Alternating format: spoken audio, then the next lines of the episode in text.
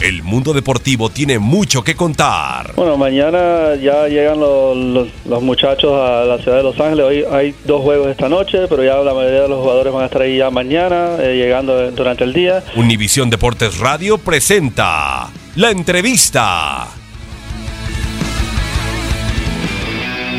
Es un buen entrenador, lo tuve muy poco tiempo porque es un, un entrenador que le gusta ganar, es un jugador que convence a los jugadores por lo tanto, me parece a mí que sería un técnico que, le vendría bastante bien a, la selección mexicana.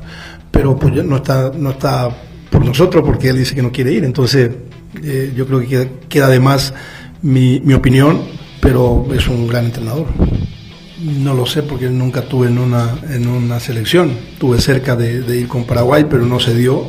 Siempre hay muchísima crítica hacia cualquier entrenador uno tiene que también saber convivir con ellos.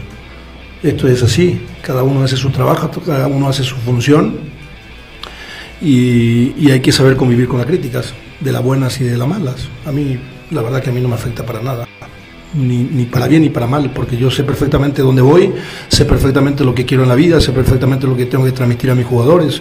Entonces, convencido de lo que hago, de ahí en más nadie me cambia mi opinión porque trato de, cuidar todos los detalles, estaré equivocado o no, pero trato siempre de, buscar un estilo y seguir ese camino. Y a base de eso trabajo y a base de eso trato de convencer a los jugadores, a base de eso trabajamos para buscar un equipo competitivo, porque primero me gusta ganar y, la crítica pues, a mí me rebala. No, no, y eso que veo todo, ¿eh? no soy el típico entrenador, el típico jugador que te dice yo no veo los programas, yo veo todos los programas y me río encima me río para bien y para mal. Entonces no me molesta porque es, es, parte del espectáculo, es parte del show y parte, parte de, nosotros y tenemos que saber convivir con eso.